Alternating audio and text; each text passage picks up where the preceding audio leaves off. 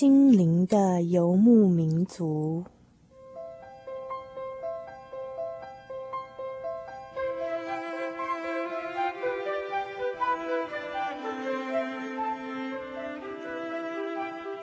在这个谁都不管谁的后现代社会里，每一个人的心灵都是游牧民族。成长的过程就是寻找的过程。每一颗漂泊的心灵，其实都在寻找生命的绿洲。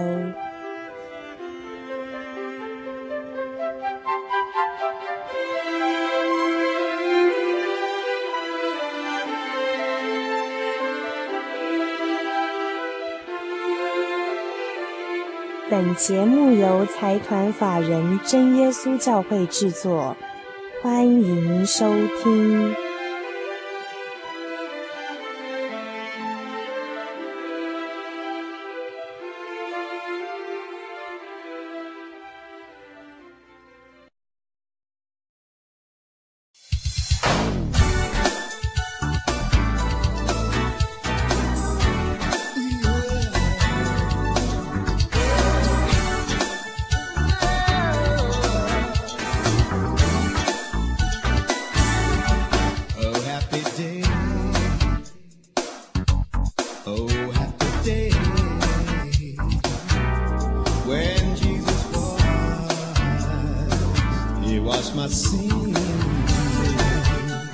亲爱的听众朋友们，大家晚安！欢迎今天晚上呢，又再度回到我们心灵的游牧民族节目当中了。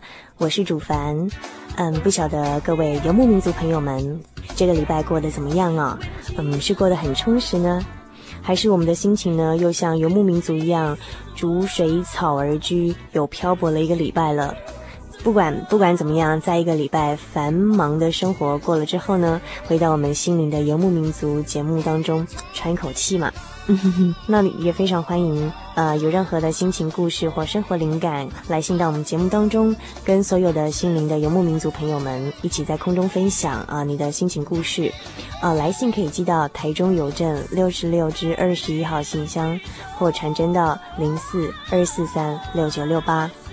那么今天在我们节目当中，仍然非常用心的为听众朋友们，呃，设计了一场空中座谈会，邀请一些年轻的朋友到我们节目当中讨论一个前一阵子非常热门的话题，啊、就是富志洋事件。不过呢，我们今天要讨论的倒不是富志洋哦，我们今天呢是要讨论，你可以定做一个他。嗯哼，就是说呢，假设今天我们每个人都有能力，像定做一套衣服，还有定做一双鞋子一样，可以去定做另外一个他的时候呢，那么啊，游牧民族朋友们，发挥你的想象力一下啊，你想定做的是怎么样的一个他？是嗯，人部的他呢，还是女部的他？啊，还是动物的他、事物的他，还是事部的他啊？那不管你想定做。跟你怎么样关系的他，又是怎么样的他？我们等一下听了一首音乐之后，再回到我们节目当中，跟听众朋友们好好分享一下，究竟我们每个人呢，想要定做的是怎么样的一个他？那么在节目一开始，主凡要先介绍给听众朋友们一首呃非常有趣的歌曲啊，是由非洲儿童合唱团所带来的《Highway to Heaven》，通往天国的高速公路。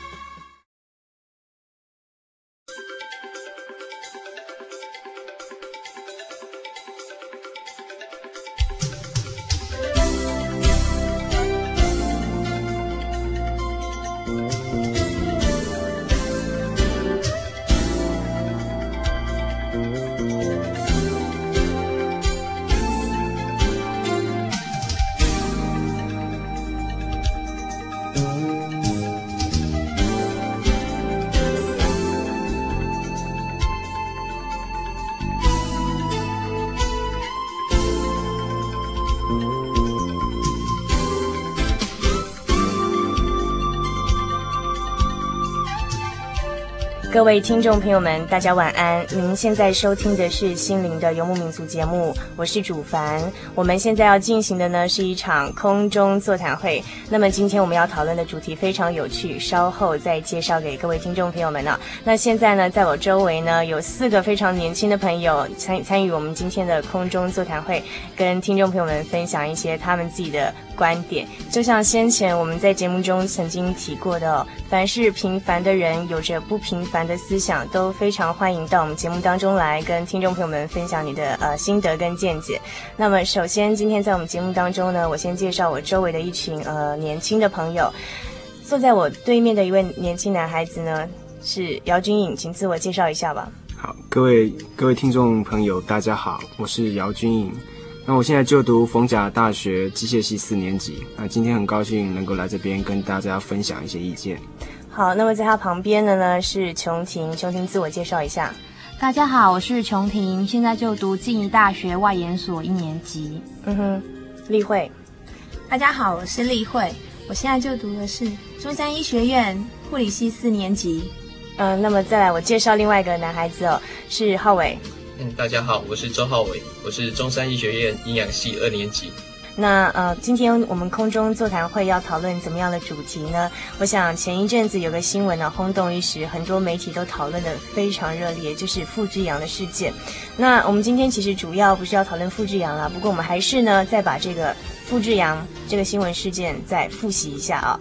请问，先请问在座几位年轻的朋友，就是前一阵子啊讨论这么热烈的傅志阳事件哦，那究竟说傅志阳是怎么产生的？那对于这个经过。也不晓得说有没有谁有比较基本粗浅的概念可以跟我们分享一下？哦，大家好，我是丽慧。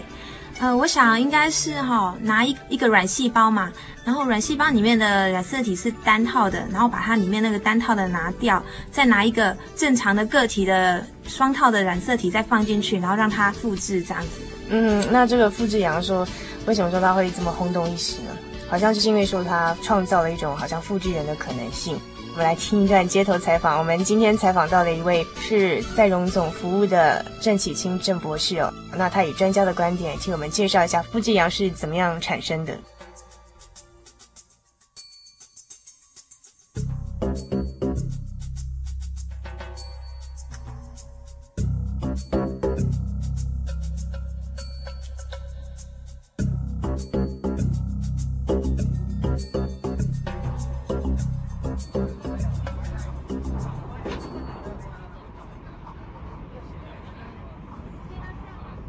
各位听众朋友们，大家晚安，我是主凡。目前呢，我们采访队伍来到了台中荣总的研究大楼哦。那今天我们要采访到一位一位专业人士，是台中荣总教学研究部的郑启清郑老师。郑老师目前是台中荣总教学研究部的副研究员，那他的专攻领域在微生物免疫学这方面呢、那所以说，我们今天要向他来请教关于呃傅志阳这个新闻事件的一些。专专业领域的知识，那呃，我们想请问一下郑博士，请问郑博士，就是前一阵子傅志阳的事件在媒体兴起了一阵很热烈的讨论了，但是我想很多人对于傅志阳这个到底怎么样产生的，呃，有很多的问题啊，那是不是郑博士可以针对您专业的呃领域哦，用比较通俗的言语介绍给我们所有的听众朋友呢？好的，我很高兴啊借这个机会跟大家介绍这个傅志阳的故事。那这个傅志阳，他最有趣的就是说，他用一个比较成年的羊，它的乳房细胞，把它乳房细胞所带有的这个基因，把它跟去掉核的卵细胞融合以后呢，再利用一些羊这种代孕的方式啊，让它制造出来有活命的绵羊，而且这个绵羊的特性呢，就是跟它的那个原来的提供一个乳房细胞的这个羊。有共同的特性，所以他这个研究的报告引起了很多人的震惊跟兴趣。一方面，它就是可以表示说，任何的细胞，只要它具有核、有核酸，它都可以复制这样子原来的一个生物。最有趣的事情就是说，他用一个新的方法让那个羊复制出来。那以前也很多人试过很多方法，譬如说一呃青蛙或者其他的。但是他们都是能够让那个细胞长到一个程度，就没有办法变成一个完整的一个活物。那这个实验的成功，就是啊、告诉人家说，将来如果说万一有人要复制人的话，也有这种可能性。可是它基本上面，它还有一个问题，就是说，它也是做了呃八百多次的这样一个融合的实验，那真正的呃生出来的羊只有七只哈。呃，那事实上啊，这复制羊事件，其实大家最关心的是它暗示了呃复制人的可能性。那究竟说这样一个研究的方向哦，从郑博士呃您对这个专业的了解来讲的话，到底说复制羊的诞生距离复制人的产生还有多远的距离？那究竟人类的科技有没有办法复制到人呢？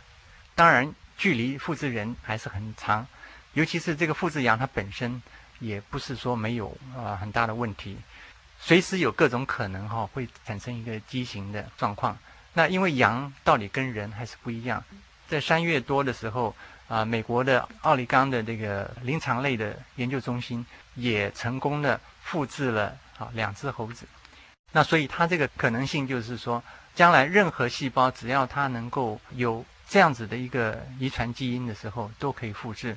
但是也有另外一个大家疑虑的，就是说，因为我们正常的活物，它出生以后呢，它的基因常常会受到各种的污染，各种东西都会影响它的基因的完整性。那如果说你要用不完整的基因去复制一个有生命、有灵性的人的话，最大的可能就是说，它可能产生出一个怪人啊。那这样的话就变成一个很大的问题。那尤其是。到底人有没有资格去复制他自己？哈，这个还是一个道德伦理的一个很大的问题。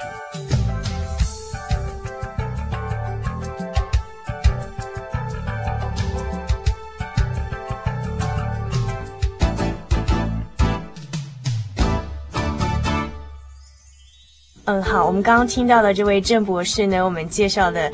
复制羊这个到底是怎么样产生的？这个基本的概念呢、那基本上它就是跟以前传统复制动物的呃技术上有很大的不同跟革新啊。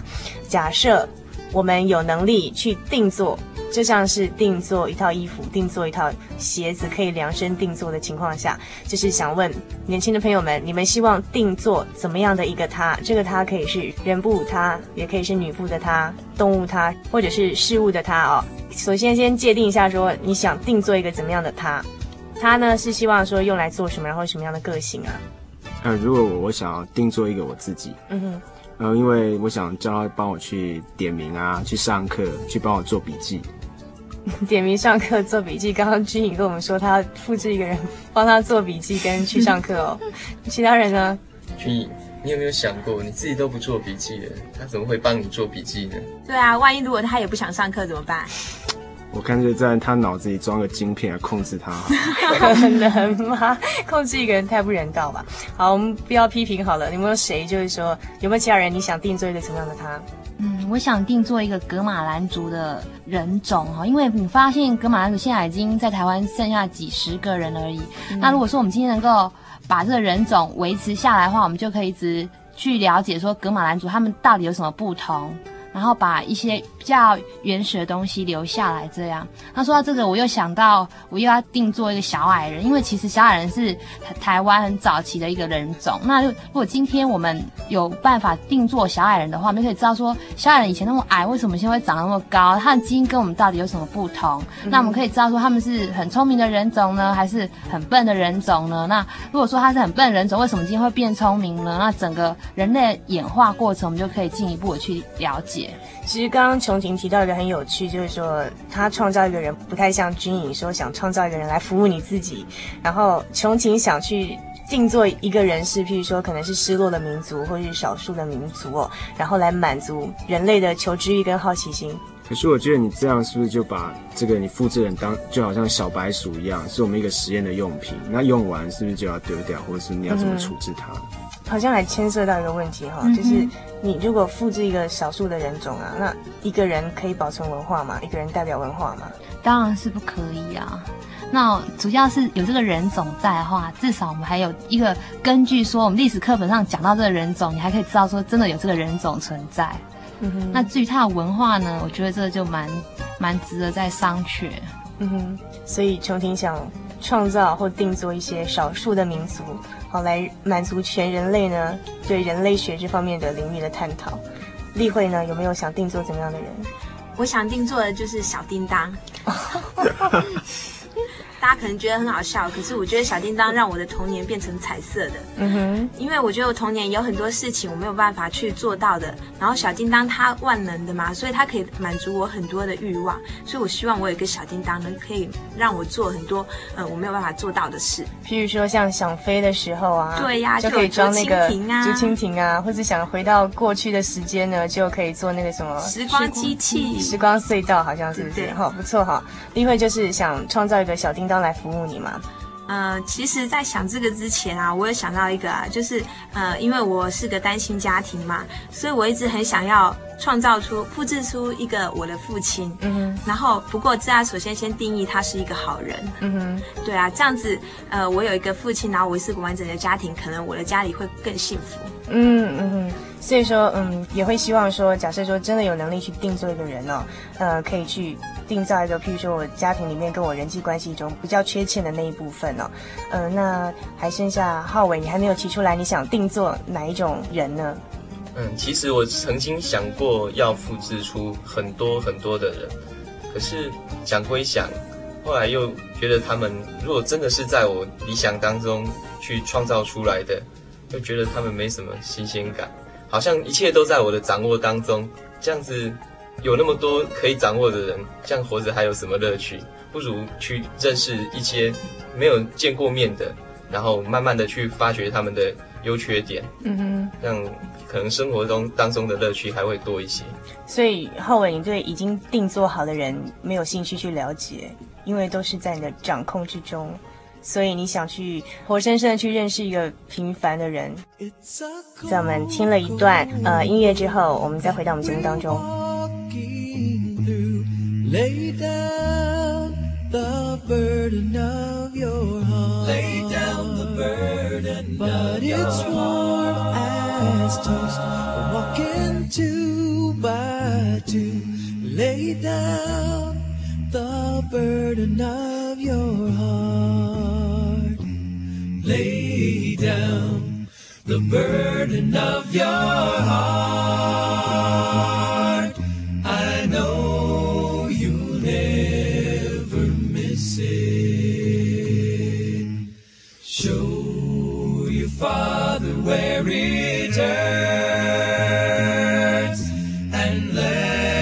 Your Father lift it. 那么现在我们所听到的这一首由美国的 a cappella 无伴奏福音团体所带来的《Lay Down the Burden of Your Heart》，放下你心灵的重担。内中的歌词呢，简单两句话是这样子的。这的确是一个很冷、很冷的世界，但是呢，我们可以将我们心灵的重担都交托给我们在天上的父。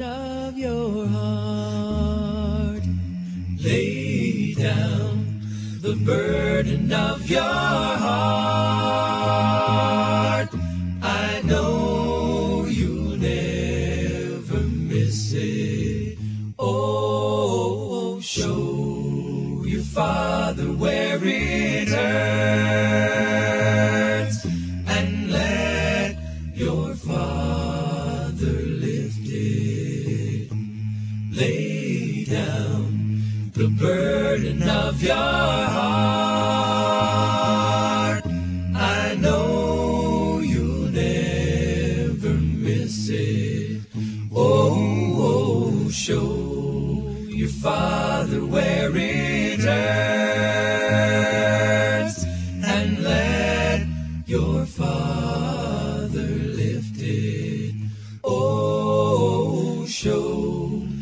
各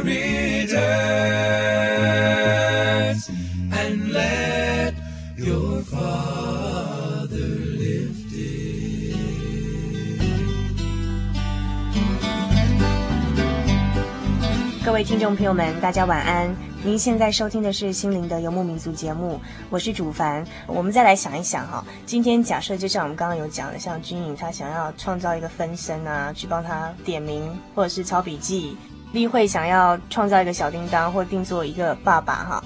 我想说，今天假设说人真的有这样的能力，去定做各式各样你想要的人，那这会不会有什么后遗症啊？譬如说像。呃，我之前听说有一个报道是说，像欧美有个寡妇哦，那她是丈夫已经去世了，可是她想，她想用死去的尸体的里面的精子呢，再弄出一个受精卵，然后让她想生出她丈夫的下一代哦，类似像这样的问题现在已经有发生了。那假设说我们有能力呢，去创造很多的本尊跟分身啊，或者是定做任何的人，会不会说呃，譬如说像去当兵啊？然后我就抽中金马奖，那我就叫我的分身去当兵就好了。或者是说，像刚才君颖说，呃，他创造 A 分身，呃，可能今天跟小丽约会，那同时呢，B 分身呢跟小慧去约会这样的情况。其实小丽跟小慧就是立慧的分身。嗯，对啊，那约会的时候。我要怎么去辨别跟我约会的人是不是也是分身？呃，对啊，那这样的话，可能刺青这个行业就会非常流行，对不对？要 要在每个分身之间盖上标记，说这是 A 分身跟 B 分身嘛，对不对？好像猪哦。还有啊，他们像有这么多的本尊跟分身啊，那分身如果去犯罪啊，或者是做了什么不好的事情啊。那本尊要不要负责？就像是那个军营啊，要他的分身去考试，军营你会不会做这样的事啊？不会啊，我还是相信我自己，我自己会去考。那那今天军颖，我问你哦，假设说你的分身啊，他考试作弊被抓到，或者说他去外面杀人放火啊，你觉得你本尊是不是应该负担你分身的责任呢？理论上是应该啦，可是心理上是不想。为什么人要这边牵涉到很多问题啊？你你你做出来的那个分身，是不是说他是独立的个人嘛？他要为他自己的行为负责。而且要复制分身不是一件很容易的事啊！我们知道，他复制一只羊或一头牛都要经过很多的实验。那实验失败的话，那些失败的实验品就是牛就直接杀掉，羊直接杀掉就可以。那今天如果我们复制人啊，那复制失败了，那有很多异形的话，这些异形要怎么处理？我们总不可能很简单就把他们杀掉吧？嗯哼，那如果说复制失败的人要怎么办哦？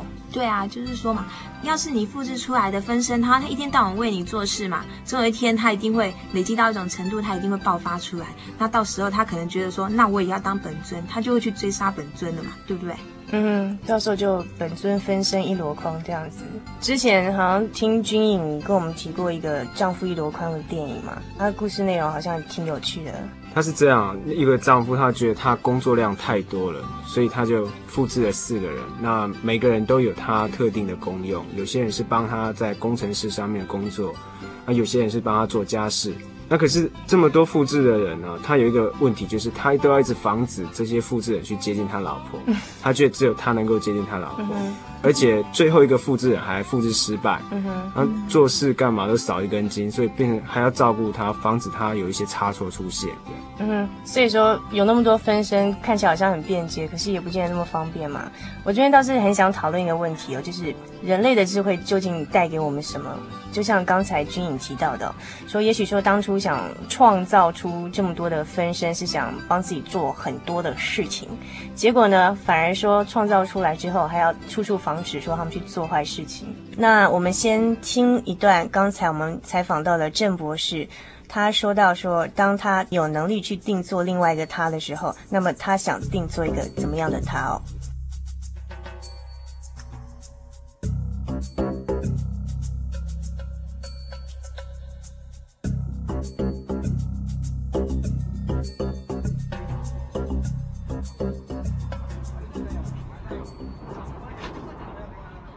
郑博士，就您对这方面的专业的了解，还有加上您自己本身的看法哦，假设说我们都有这样子的一个 power 或权利，可以去复制另外一个人，那郑博士会想要复制怎么样一个人呢？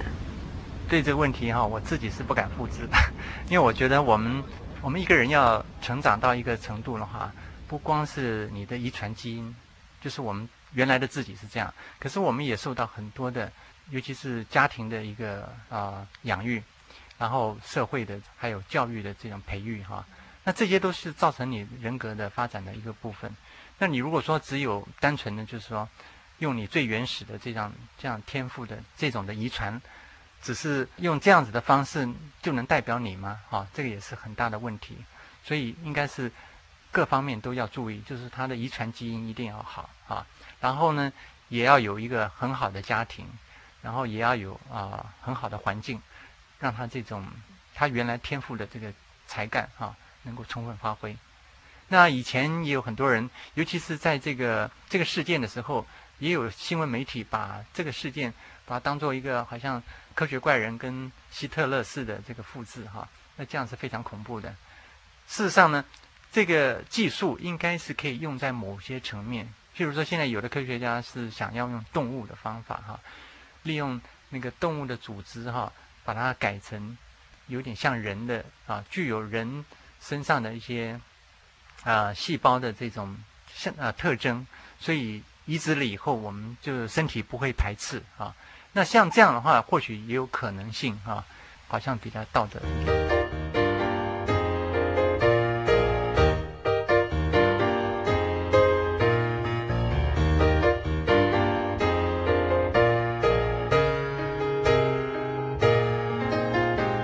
那刚才我们提到说，哎，究竟人类的智慧可以带给我们什么呢？那想在这边跟一些年轻的朋友们来讨论说，人类的智慧究竟带给我们什么？因为这是之前哦，琼婷他在讨论复制人、复制羊这个事情的时候，他直接呃提出来说，那究竟人类的智慧带给我们什么？那琼婷你自己本身对这个问题有什么特别的看法吗？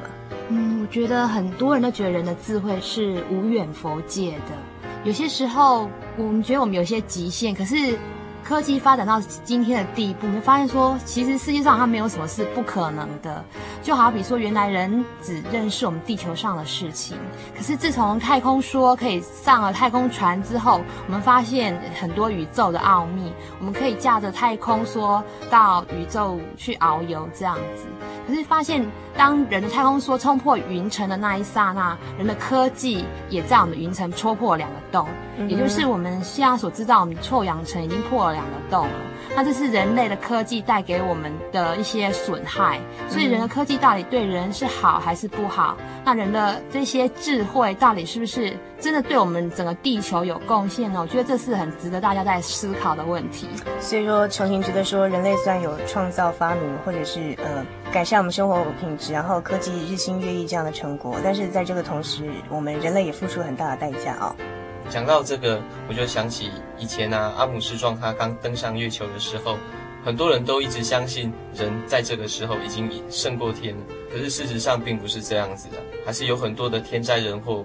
是人无法去预知，然后去预防的，还是有很多天灾人祸无法去预防。那刚才这个浩伟提到说，呃，阿姆斯壮他这个太空人登上月球，好像当时的人很多人都活在一种嗯荣耀当中哦。我倒是想到，到了阿波罗十三号三个太空人，当他们环绕月球一周，可是却发现偏离轨道没办法回来的时候哦，结果呢，那时候好像总统是尼克森嘛，然后他要下令全国说一起为这三个太空人祷告，甚至。听说连苏联好像都一起为这三个太空人一起祷告啊，所以说会发现说，究竟说人定胜天哦，这个四个字的概念呢，不晓得现在年轻一辈的想法怎么样？我们听一段音乐之后再回来讨论人定胜天。别让地球再流泪，别让地球再流泪，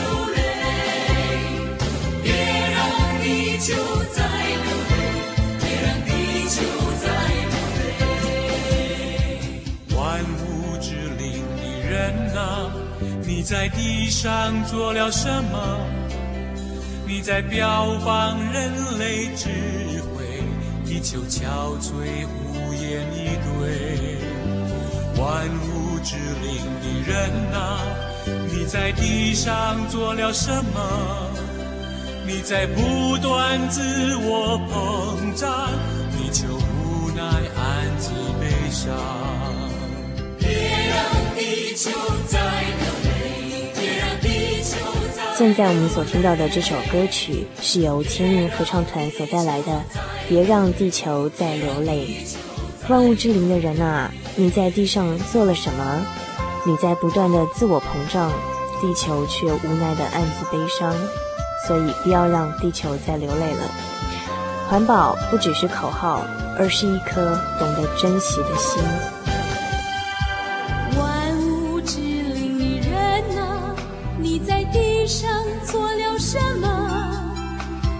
享受现代文明，地球日夜泪流不停，万物之灵，你人啊，现在你该做些什么？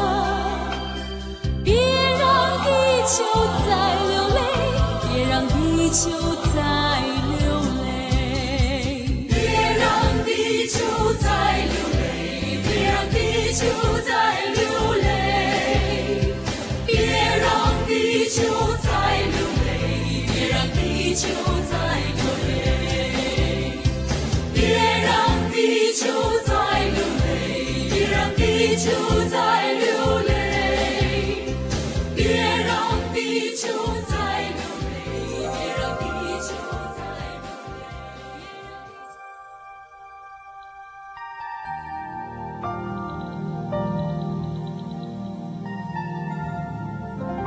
各位听众朋友们，大家晚安。您现在收听的是《心灵的游牧民族》节目，我是主凡。那么刚才我们跟四位年轻的朋友们讨论了，呃，从复制羊、复制人，一直到人类的智慧究竟带给我们什么？那人定胜天这样的概念呢，又给了人类什么东西呢？好，那讲到人定胜天哦，我不晓得说，呃，在座各位年轻的朋友有没有什么对人定胜天这样的概念有没有特别的想法？我觉得我们人应该对大自然存谦卑的态度。我们都一直认为我们能够胜过大自然，所以我们不断的挑战大自然，甚至去破坏了自然法则。那它的结果可能会造成大自然的反扑，就像赫伯台风那个时候造成一个很大的一个灾祸。那那时候检讨之后，发现原来是台湾太不重视水土保持，太不重视自然生态的维护，才会造成这样大的损失。那个军颖刚刚提到人类的科技破坏自然法则之后带给我们的一些后遗症哦，我就想到我之前在呃一个电视新闻的深度报道中哦，讨论到呃北宜公路那边想通一个从台北到宜兰的一条很快速的公路哦，通车之后呢，可能几十分钟之后就可以从台北抵达宜兰，可是因为它在这个施工的过程中，那可能就是说去破坏了这个山林的这个水土保持。以前宜兰是一个水源非常充沛的地区哦，那现在那边的农民居然需要靠抽取地下水来呃维持他们稻田所需要用到的灌溉水所以嗯，我自己本身也在思考说，那究竟说人类的科技带给我们什么？假设说我们人真的征服了大自然的同时，又失去了一些东西，对我们来说有什么价值呢？我想说，我们再听一段。郑博士他提到一个科学界、学术界的人士对“人定胜天”这样的概念有什么样的看法？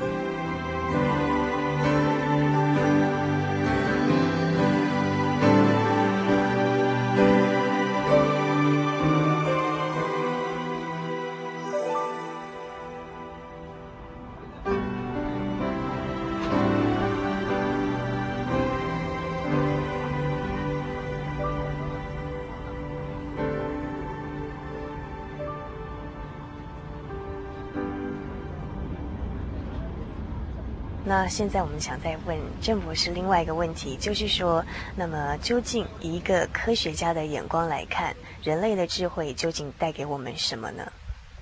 呃，根据很多从事科学的人，大家都有一个想法哈，我们只是想要问一些问题，然后想用我们的研究的方法去得到一点点的答案，但是事实上有很多东西是非常奥秘的，譬如是生命来讲，尤其是生命科学。就是光一个小小细胞就非常复杂，所以事实上我们研究的只是一个生命现象一个很小一个部分。那只是说借一个比较有系统性的研究，我们可以看出来，就是人再怎么研究，距离那个了解这个生命的这个本质哈，还是差得非常远。最后再请教郑博士一个问题，就是说，科学家相信人定胜天吗？或者是以您自己个人的立场，觉得“人定胜天”这四个字是可能的吗？呃，在我个人觉得哈，对整个的环境，对整个宇宙奥秘，根本就是了解的非常有限，所以要讲这个“人定胜天”哈，简直是自不量力。那事实上，大部分的科学家都觉得他们懂得非常有限，就是你穷一生的这个精力，只能探讨这个很小很小一个领域。所以我们啊总是觉得很多的科学家他反而很谦虚认为说这个冥冥之中一定有一个主宰的神。When i need him he is strong and he will keep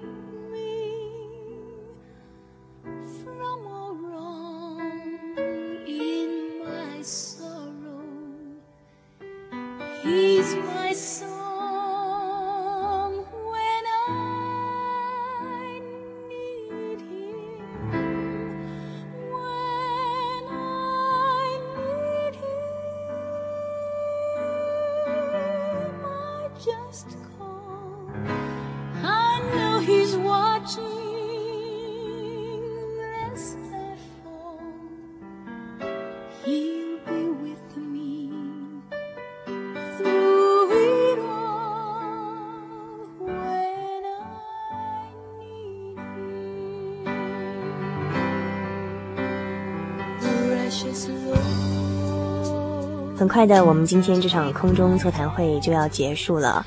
那么之前我们讨论了很多，从付志阳一直讨论到，如果你可以定做一个他，你想定做一个怎么样的他哦？那后来我们也讨论到人类的智慧与人定胜天等等的问题。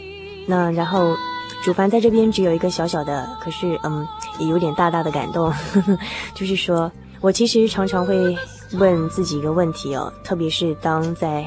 现代都会生活中，与人际相处之间遇到一些挫折的时候，我都会问说：究竟人类的文明带给我们自己什么？我们的科技又带给了我们什么呢？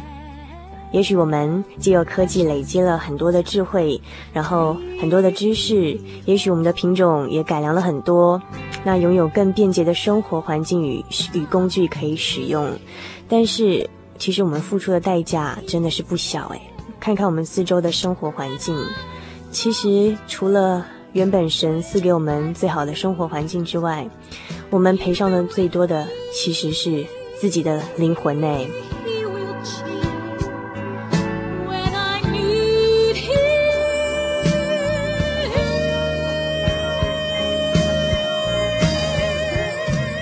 我常常在想，也许我们的科技带给我们的是更美好的物质生活。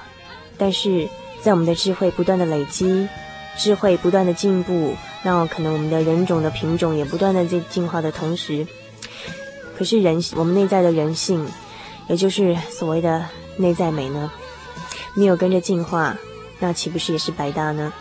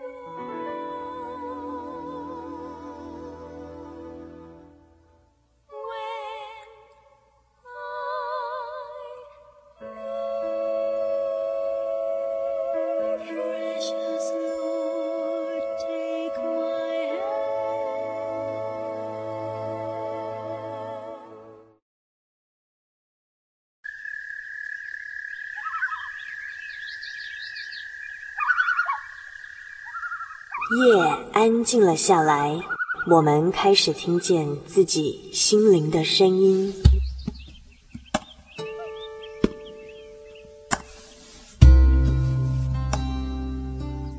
我们是一群空中的漫游者，每周的今天晚上在空中相会。心灵的游牧民族，今天晚上要在你的内心深处扎营喽。把你的故事、你的感动写下来，与我们分享吧，让属于你我的夜晚更加的温暖。心灵的游牧民族，台中邮政六十六至二十一号信箱，传真号码零四二四三六九六八，欢迎来信。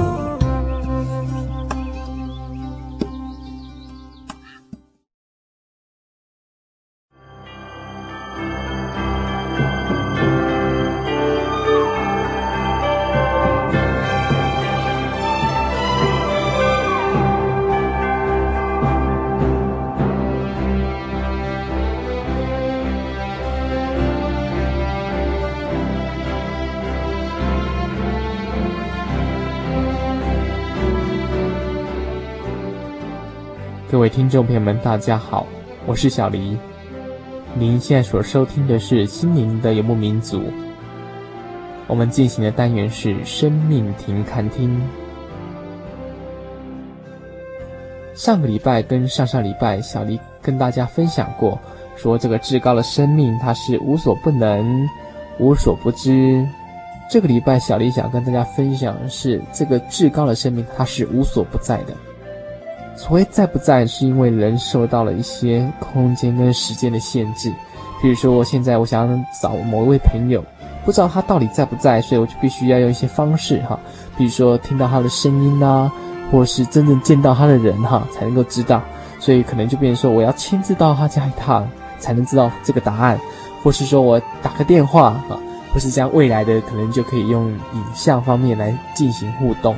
因为人受到一些时间跟空间的限制，人的知觉没有办法去跳脱到这个空间哈，跳脱这个时间，所以说这个东西存不存在，必须用这样的感官的辅助来了解这个东西的存在。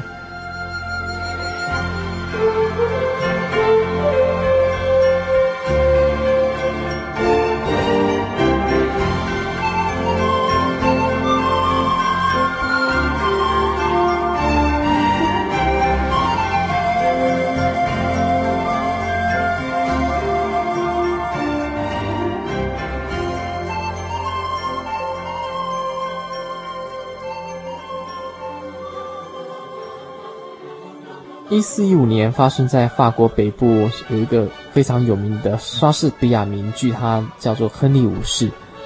英国军队在阿金库尔，就是阿金库尔这个地方，面对他阵容强盛的法国军队，这个面临这样子一场势力相当悬殊的殊死战的时候，他们都非常垂头丧气。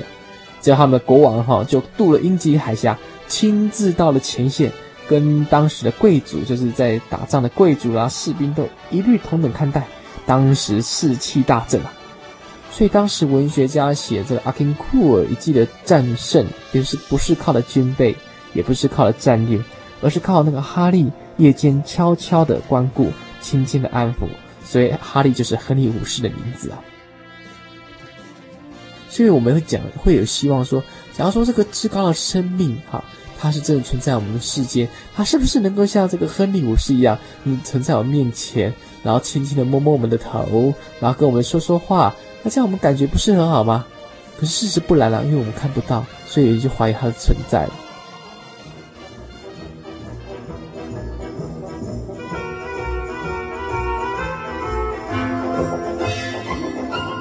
一九六一年的四月十二号，苏联太空人 Gagarin 格格连。他以每小时两万五千里的速度驾驶太空船“东方号”，以八十九分钟环绕地球而闯入太空。他在太空的时候，哈，他觉得人类科技技术感到非常骄傲。事实上，你想想看，一九六一年哈，民国五十年的时候啊，然后小丽都还没有出生呢，苏联却能够环绕整个太空哈，所以那个科技真是相当的进步啊。所以他就发出了相当自负的宣称：“我在太空中啊，到处寻找神，可是不知道他躲在哪里去啊。”那他这样子讲的原因是，事实上他以物质的角度来看神，果然他看不到哈。人的眼睛本身就是有非常的狭小，比如说狗它看到红外线，我们人看不到啊。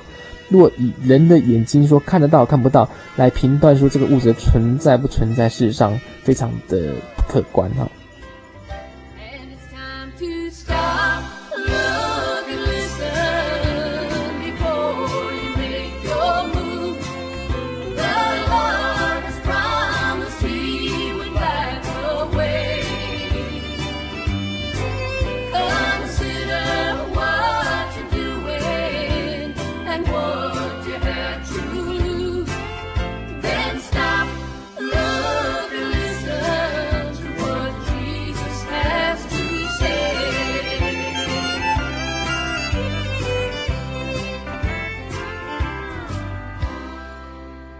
在某个国家，他们组成了一个无神论协会，然后他们四处去演讲，哈，将他们对无神论的观点，然后说服民众能够来来信服。那在有一个村庄的时候，这个三有请了三位博士当讲员。那第一位是天文博士，那当他上台时候，他就这么说：说啊，我用望远镜观察宇宙二十年之久，从来没有看过神，所以神一定是没有咯。啊，他的观点是这样子，当然他举了很多理由。所以说博得大家很多掌声啊。第二位医学博士就这么说：说很多人说人有灵魂，可是哈、我曾解剖了尸体至少一百具以上，观察细部，从来没有发现灵魂寄托在什么地方啊？是在心脏呢？是在头脑呢？还是在血液呢？我的解剖之后发现都没有看到嘞，所以说一定没有灵魂、啊。那大家也是掌声雷动啊。第三位是一位女博士啊，这位女博士她是伦理专家。她就这么说：说人死好像灯灭了，死了死了，一死就白了了，绝对没有所谓的天堂地狱，也没有所谓审永生审判的事。他读遍了任何古今中外的书，从来没有这样记载啊。那这个三位博士讲完之后啊，主席就跟所谓民政宣告说，假若所有的人如果对这个三位博士所讲的无神论理由还有不满的地方，或有辩证的地方，可以随时公开提出讨论。就等了很久，没有人提出反驳了。那正当准备要散会的时候，就有一位乡下老太婆，她就走到台前，对主席这么说：“说我可以提几个问题反问吗？”那主席说：“好啊，好，欢迎，非常欢迎。”那这个老太婆就慢慢的走上来啊。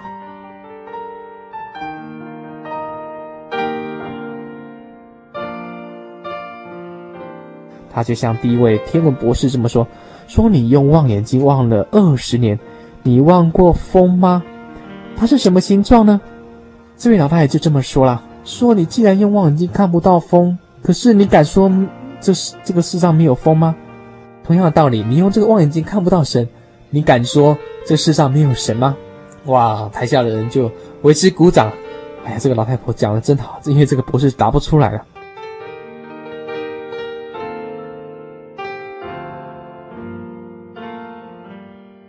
再跟第二个博士，医学博士这么说：“说你爱不爱你太太啊？”这博士说：“我当然爱我太太啦。”这老太太就这么说：“能不能请你将你解剖人体的刀子借我用一用啊？”这个医生说：“要你要做什么呢？”他说：“我要将你肚子剖开看看，看你爱你太太是在爱在什么部分？是在肝呢，还是胃呢，还是肠呢？”哎呀，台下人哈哈大笑，连这博士也讲不出来。后来，这位老太太她就跟转向这个女博士说：“说你读过这本书吗？这本书叫做《圣经》啊。这本书不是明明说人有一死，而且死后有审判吗？知道死后事情还比生前事更多更多呢。所以很多事情呢，人的眼睛它本身是有极限的哈。用我们的眼睛、耳朵，或是用我们的感觉来感觉这个事情存在，事实上有很多漏洞啊。”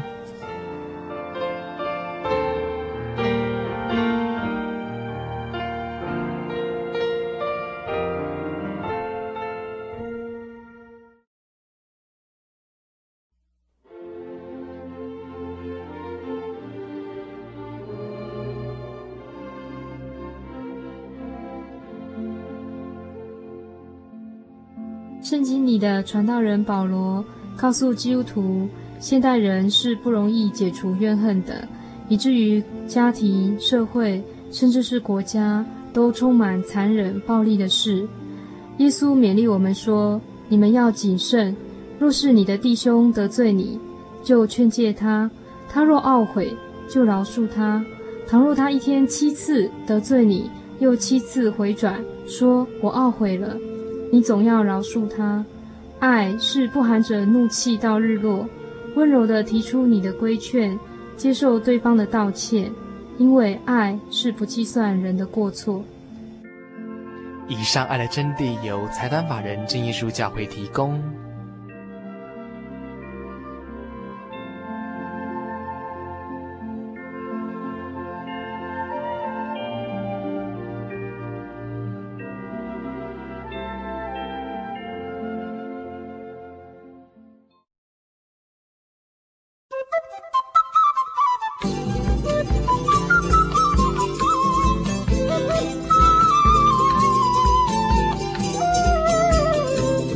有一首诗歌这么说哈，说神到底有多大？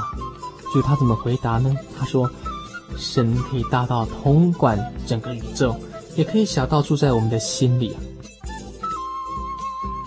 这个无所不在至高神明，并不是说遥不可及，它事实上可以住在我们的心里。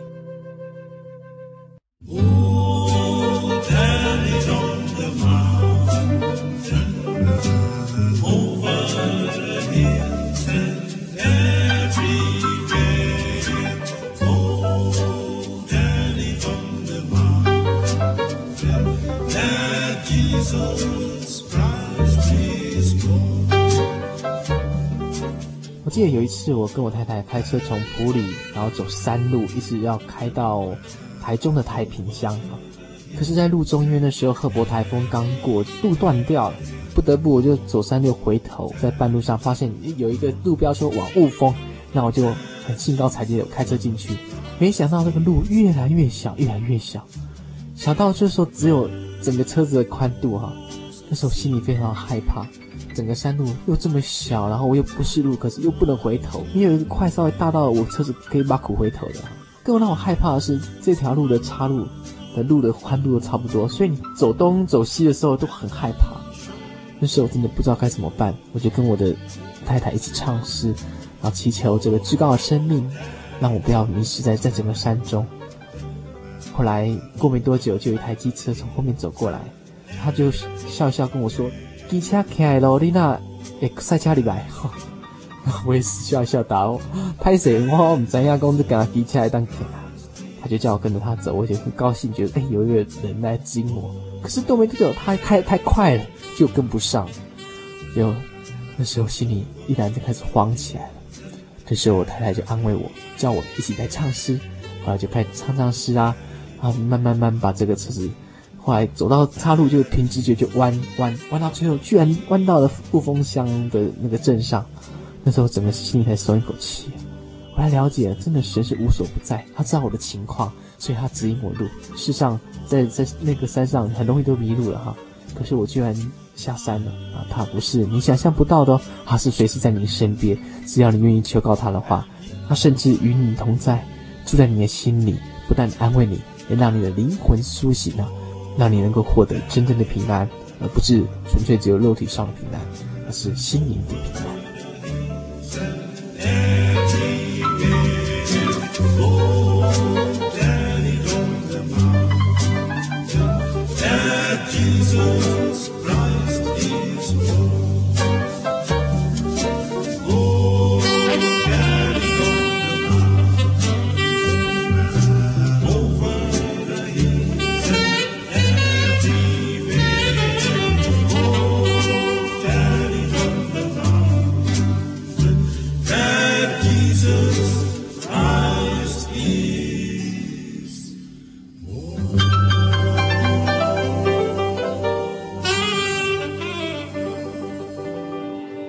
刚刚我在之前跟诸位听众朋友们报告说我在山上迷路唱的那首诗歌哈，想要跟诸位听众朋友们分享一下。这首诗歌的原作曲者叫做 Hopper，他本身是在一个水手们聚会的会堂当中做牧师。呃，在一八八零年的五月时候，那些航海的水手们就聚集在纽约聚会了，他就为他们写了一首诗歌。那这首诗歌在会中朗诵出来啊，让大家得到非常大的回响。这首诗歌的特色就是他以水手人能够想象的那个情景来写这首诗歌。它的标题是“求主操我舵”，就是说主耶稣好像那个船舵一样哈。尤其他在第二节谈到说，前面滚滚风浪作，用风有浪，而且还有暗礁隐隐的，好像又险又恶。可是主耶稣就好像船舵一样，他能够避开这些风浪，避开这些暗礁，让我们人生啊充满了。啊，希望啊，让我们人生充满了平安，这就是这首歌的主要内容。现在小黎用这个破嗓子，我实在是越唱越有心得啊，还是用这个不怎么好听的的嗓子，将这首诗歌唱给大家听。求主超我多。求主耶稣操我舵，使海波涛安稳妥，前面滚滚风浪中，暗礁隐险邪恶，难征海途主掌我，求主耶稣操我舵。